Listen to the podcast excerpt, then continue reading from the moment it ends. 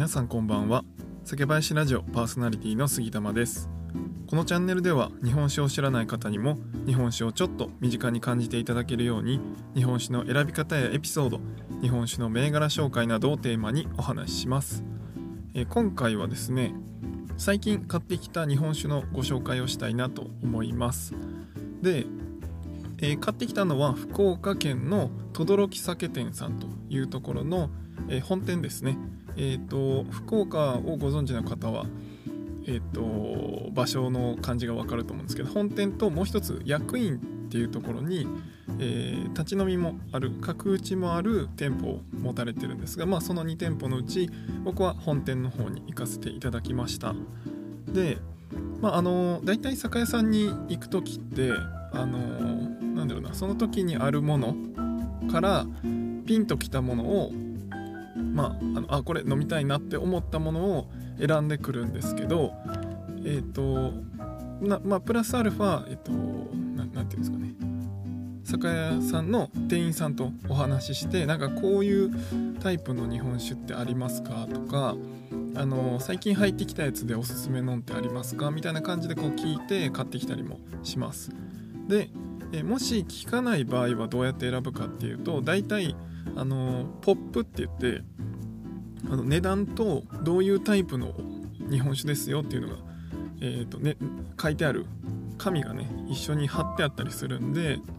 まあ、あの店員さんが結構他のお客さんとの対応されてて忙しそうだなと思った時は、まあ、そのポップを見てですねあの選んできます。で今回はですね店員さんに聞かずにポップだけでちょっと選ぼうと思って選んできました。でその中でも、え何を基準に今回選んだかっていうと、えポップのところにあのフルーツ系の解説が入っているものを選んできました。で、まあ、なんでかっていうと、まあ、僕が香りがねあの華やか系が好きなので、まあ、そういうのをちょっと今回選ぼうかなと思って、え選んできたのが4本あります。でそれを順番に、えーお伝えしたいなと思うんですがまず一番最初えっ、と宮城県の完売酒造酒造さんの、えー宮完売ですね。宮完売の純米吟醸っていうのを買ってきました。でえっとこれもねあのジューシーな感じって書いてたんですよね。で実際飲んでみたんですけどえ僕はですねあんまりジューシーさは感じなかったんですよね。どっちかというと本当に綺麗にすっきりしたタイプのお酒だなって思ったんで、まあ、その華やかさゴージャスさみたいなのはちょっとあんまりないかな。どっちかというとすっきりしてるなっていう感じで受けました。ただあの開けてすぐ飲んだ感想なのでもしかしたらしばらく時間が経ったりあとは、えー、ともうちょっとね温度が上がってくるともう少しジューシーさが出てくるのかもしれないんですけど割とあの普通にね冷酒で飲んだ感じだとそこまでジューシーな感じではなかったですね。ただ本当に落ち着いて綺麗なお酒だったのでぜひあの気になる方はねこの宮完売飲んでみてください。でえっ、と次のやつが今ね手元に日本酒を用意してご紹介してるんですが次がですね福岡県の日本酒ですね、えー福岡県の若波酒造さんの若波の純米吟醸ですね。これを買ってきました。でこれもあのフルーティーな感じっていう風に書かれてたんですけどで実際ですね僕若波酒造さんのあの日本酒めちゃくちゃ好きで結構あの確かにあの華やかなタイプは多いですね。あのフルーツ感を感じるような銘柄って結構多いんですけど今回買ったこの若波さんの純米吟醸は、えー思ってたほどまたこれも華やかではなかったですね。ただまあ確かにあのフルーツ感というかちょっとねバナナっぽい味というかバナナっぽい香りがするっていう意味でいくとあのねフルーツ感は確かにあります。ただあの割とね落ち着いてすっきりした感じの日本酒だなと思ったので、まあ、そういうタイプがお好きな方あの何ていうんですか濃いのが好きじゃなくてもうちょっとあのすっきりね落ち着いた感じが好きっていう方はこれはいいんじゃないかなと思いますね。あの辛口が好きって言われる方結構いるんですけど辛口って、えー、何をもって辛口かって結構幅広いんですよね。なのであのすっきりしてるとかあのフルーティーな香りがしてるとか、まあ、アルコール感がしっかり出てる方がいいとか何かねその辛口をもう一変変換ですね。もう一ひねりして、えー、言う方が結構ねあの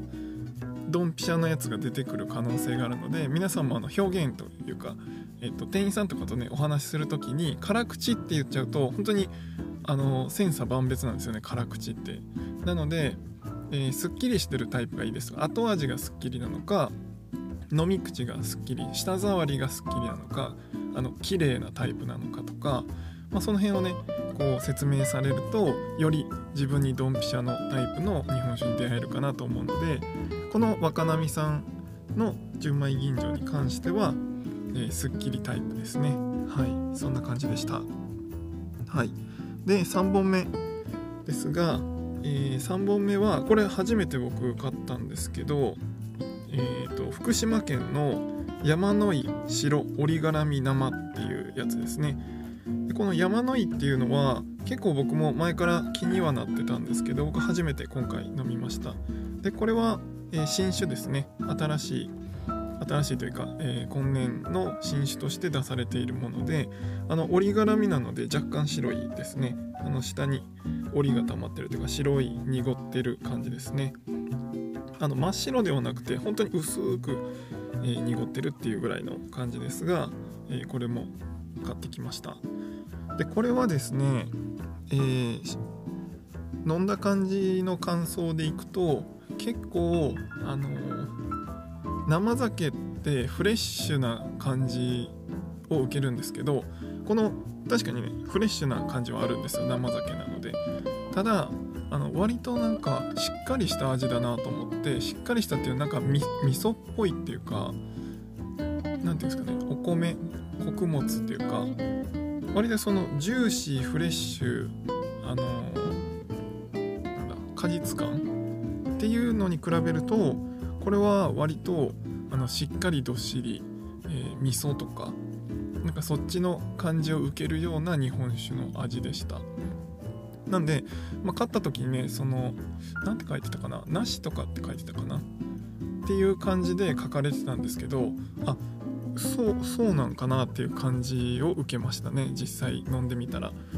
まあ、この辺はねあのポップを書いてる方とか、えー、僕の味覚の問題もあったりするので、まあ、そこはねどれが正解っていうわけじゃないんですけど僕はそのしっかりしたタイプだなっていう風なあの印象を受けました。なんでまあ、ね、あの言い悪いっていうよりはそういう感じのお酒だったので、まあ、ちょっとフルーティーで果実感を求めてる方にとってはちょっと違うかもしれないです。もうもう少しあの日本酒っぽい感じのものを飲みたいっていう方におすすめかもしれないです。はい。で、えー、最後4本目なんですがこれは、えーと、福岡の轟酒店さん限定のものになるんですがえっ、ー、と東洋美人 CO2 ってやつですね。えっ、ー、とこの東洋美人は山口県の、えー、川酒造場さんの銘柄で東洋美人っていうのがあるんですけどそれの CO2 シリーズっていうやつですね。でこの CO2 シリーズって何かっていうと CO2 ってまあ炭酸ですね。炭酸というか二酸化炭素なんで、まあ、炭酸シュワシュワしてるってことですね。でこの轟酒店さんはこの CO2 シリーズで、えっと、4つの酒蔵さんと一緒にやってるんですがそのうちの1つのシリーズで東洋美人っていう銘柄の CO2 っていうのを出されてます。でえこれねめちゃくちゃ僕好きなんですけどもともとね東洋美人も好きだしえそれの、まあ、スパークリングみたいな感じで出されているので、まあ、両方好きかける好きって感じでねめちゃくちゃこの美味しいんですけどアルコール分が13度なんですね。なんで普通あの日本酒って1516度ぐらいなんでまあそれなりにアルコール感感じるんですけどこれはどっちかというと少し低アルコールアルコール度数を抑えたような形で作られているのでそういった意味でも口当たりもいいですしあのかなりねフルーツ感があります。えっちかというとリンゴとかそういう系かな。ちょっと酸味があったりして。であのもともと東洋美人ってかなりあのジューシーというか、えー、甘みがあったりするのでその甘みにプラスアルファで、えー、スパークリング要素があるのですごい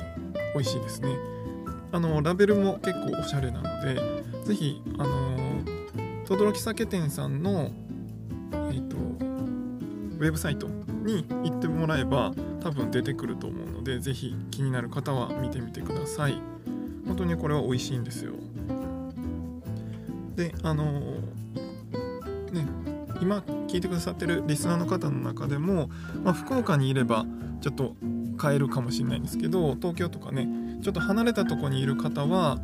あの直接お店に買いに行けないと思うんですけど多分これは、えーと、オンラインストアにも売ってると思うのでもしよければ見てくださいあの季節でねそれぞれ全部揃う時があんまりなくってちょくちょくねこうちょっとずつずれて発売されることの方が多いので、まあ、あのある時に買っていただいて、まあ、全部ね4種類揃ってからあの飲まれるのもいいかもしれないですね。まあ、あの手話召喚とか好きな方は是非この東洋美人 CO2 飲んでみてください。はいえーと、今回4種類お酒をご紹介させていただきました。まああのなんか 1, 種類ずつ